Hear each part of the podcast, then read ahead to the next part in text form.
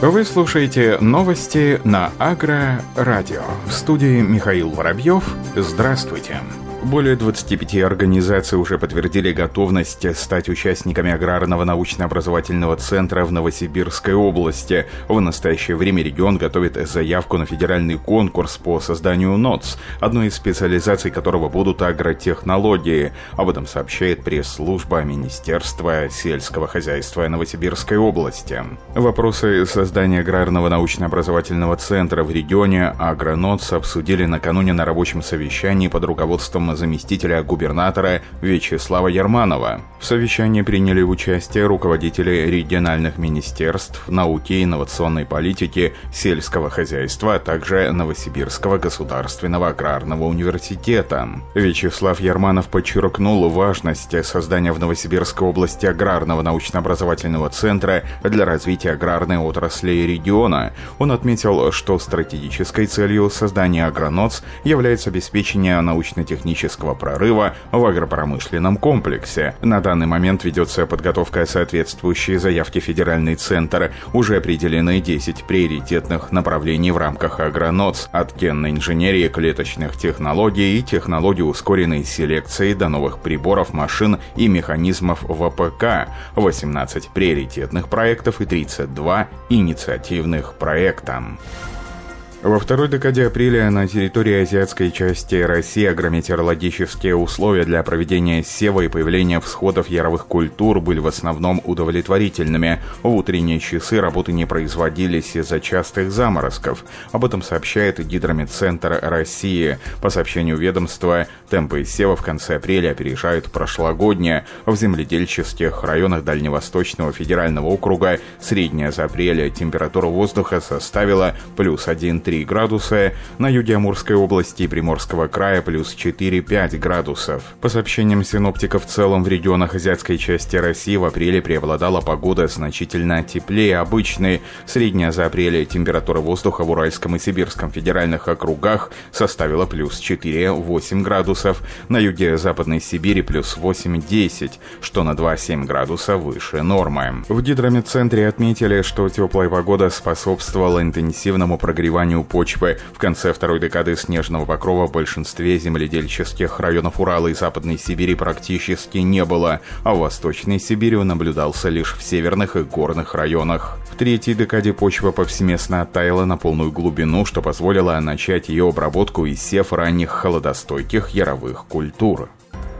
Томске создали установку для переработки органических отходов удобрения. Ее разработали ученые Национального исследовательского Томского политехнического университета. Разработчики поясняют, что принцип действия опытной биогазовой станции основан на анаэробном процессе метанового брожения, превращения биомассы в энергию. Работать она может практически на любых органических отходов, за исключением тех, что содержат лингоцеллюлозу. Особенностью томской установки является система электроактивации инновации. Ученые запатентовали технологию. Сейчас разработчики тестируют установку на одной из ферм в Осиновском районе Томской области. Ученые планируют сократить продолжительность метаногенеза до двух суток.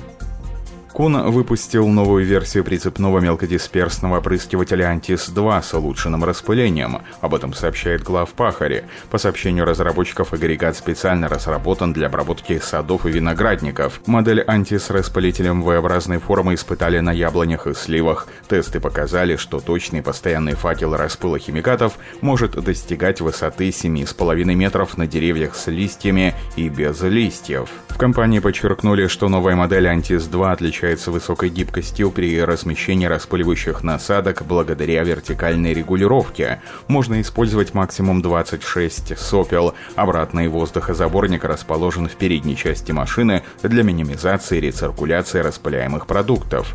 Его расположение также предотвращает попадание мусора и посторонних предметов, которые могут препятствовать всасыванию воздуха и снижать эффективность работы машины.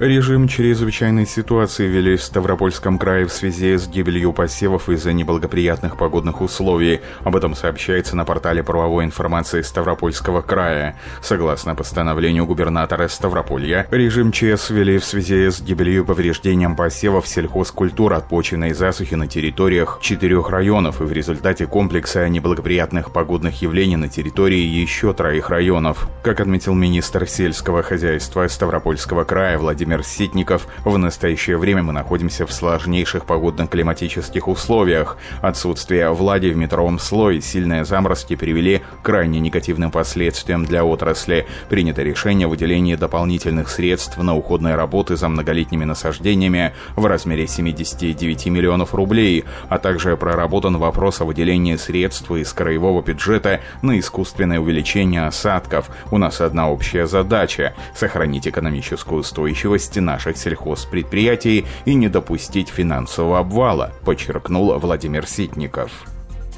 Ученые кафедры летательных аппаратов Оренбургского государственного университета разработали беспилотные летательные аппараты с навесным модулем для обработки сельхозпосевов от вредителей, внесения удобрений и других работ. Об этом сообщил один из авторов проекта, заведующий кафедрой летательных аппаратов, доктор технических наук Алексей Припадчев, передает информационное агентство ТАСС. По словам Алексея Припадчева, кафедра работает над созданием мультикоптерной платформы, на которую будут крепиться различные оборудования оборудования для сельхозработ, обработки полей от вредителей, внесения подкормки и прочее. Уже созданы два опытных образца. Также подана заявка на патент устройства, применяемого для опрыскивания плодово-ягодных культур, сообщил Алексей Припадчев. Ученый отметил, что изобретение справляется с работами в поле значительно лучше, чем традиционно применяемый самолет Ан-2. Ученый отметил, что роботехнический комплекс обладает следующими преимуществами. Может изменять вектор опрыскивания, работает на небольшой высоте, можно использовать в ночное время, можно использовать для внесения удобрений весной, когда на полях еще лежит снег. К одному и тому же мультикоптеру может крепиться различное по функциям оборудование.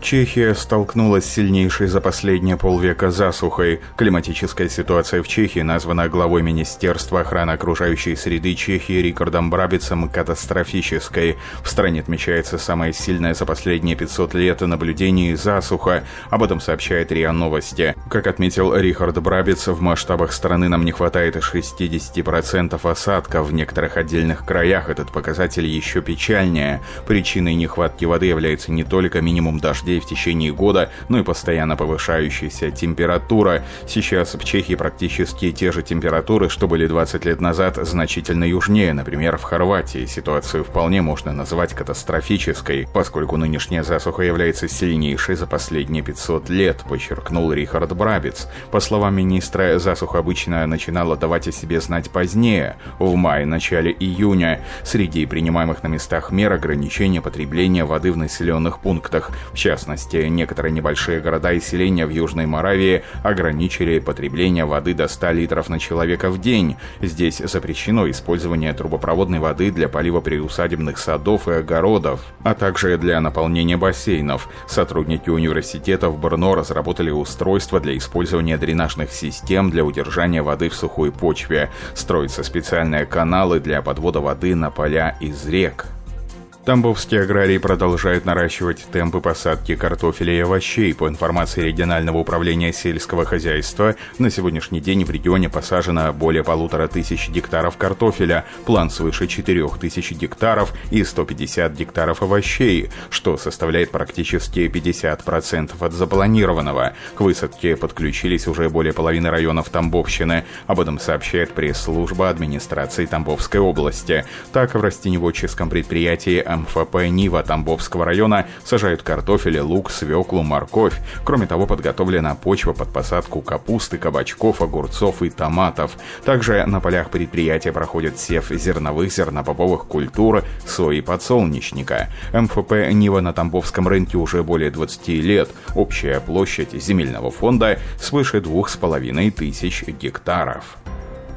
Белгородские аграрии не уверены в будущем урожае из-за жаркого лета. По прогнозам ожидается очень жаркое лето, значит стоит ждать и засухи. Об этом сообщил директор белгородского филиала Центра оценки качества зерна Василий Мельников, передает информационное агентство «Интерфакс». По словам Василия Мельникова, погодные условия в апреле были неблагоприятные для аграриев. Осадки, которые были, оказались в большей степени агрономически неэффективны. Их было немного, к тому же дули сильные ветры, а местами вернулись морозы. Поэтому поэтому происходит и выдувание осадков и вымораживание в ночные низкие температуры тех небольших запасов влаги, которые подтягивались ночью на поверхность в корнеобитаемую зону, отметил Василий Мельников. Эксперт надеется, что прогнозы метеорологов по осадкам и потеплению в мае сбудутся. Он сообщил, что это сможет исправить ситуацию в поле. Ученые из Копенгагенского университета провели исследование, в ходе которого установили, что на урожайности сельхозкультур влияет и технология их посадки. Об этом сообщается на сайте университета. По мнению специалистов, увеличить урожай можно за счет равномерного сева. Также в результате исследований установлено, что более точный сев поможет уменьшить количество сорных растений и экономить на применении минеральных удобрений и гербицидов. Как отметил профессор факультета ботаники и экологии Копенгагенского Технического университета Джейкоб Вейнер, если сеять по однородному, как будто шаблонному принципу, где каждое из растений будет равно удалено от других, это позволит добиться очень хорошего урожая и меньшего количества сорняков. Джейкоб Вейнер совместно с коллегами из Северо-Восточного университета сельского хозяйства Китай проводили свои исследования в полевых условиях. Это позволило специалистам точно определить степень влияния способа сева на урожайность культуры. Результаты тестов показали увеличение урожайности при правильном севе в 76% случаев, в то время как снижение числа сорняков наблюдалось в 73% случаев. Средние показатели роста урожайности составили приблизительно 20 20%, а количество сорных растений уменьшалось в среднем на 30%. Как отмечается, при равномерном севе каждое растение имеет равные шансы для развития корневой системы, а также меньше конкурирует со стороны соседей за нужные нутриенты и солнечный свет. Все это, по словам Джейкоба Вейнера, позволяет и не только повысить урожайность, но и снизить количество необходимых удобрений и гербицидов. Данные меры дополнительно направлены на то, чтобы снизить нагрузку на экологию. На этом все. Оставайтесь с нами на глав агроном.